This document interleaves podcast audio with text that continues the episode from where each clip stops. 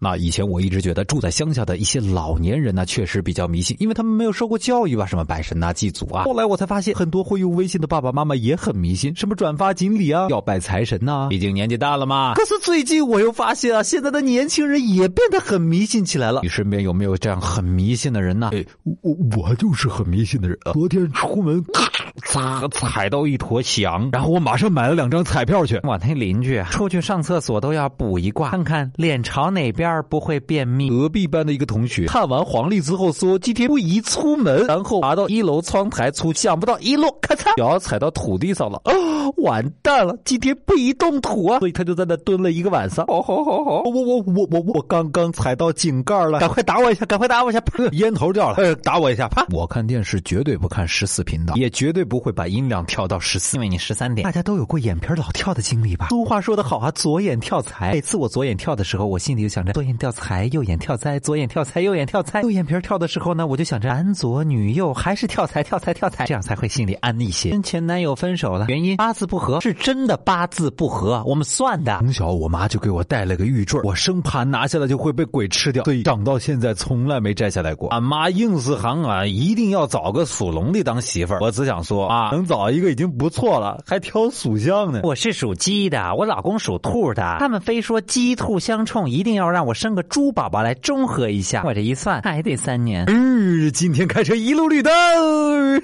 完蛋了！今天股票肯定要跌。各位大师说我四十一岁的时候会遇到我的真命天女，我是大哥啊，不大师啊。我今年二十五岁，你还要让我等那么久啊？在高考前几天的时候，我们班为了拜哪个历史名人的雕像而引发了全班性的议论。那后来呢？别人不知道，反正我是拜了关公。明明已经快要到了鸡年了，却。要听这些人说这些无稽之谈，真的是哎呀！我是呢，身边这样的人其实还真的不少。你身边有没有这样特别迷信的人呢？他们特别迷信的症状又是什么呢？查找公众微信号找到小传说，或者在我们的音频下方直接留言，跟我们来聊一聊你的故事吧。说的最有意思的，我们有奖品送给你哦！嘿，嘿，咦，在，今天黄历上写着打赏小传说可以转好运，转发小传说可以泼水逆，哈哈哈哈！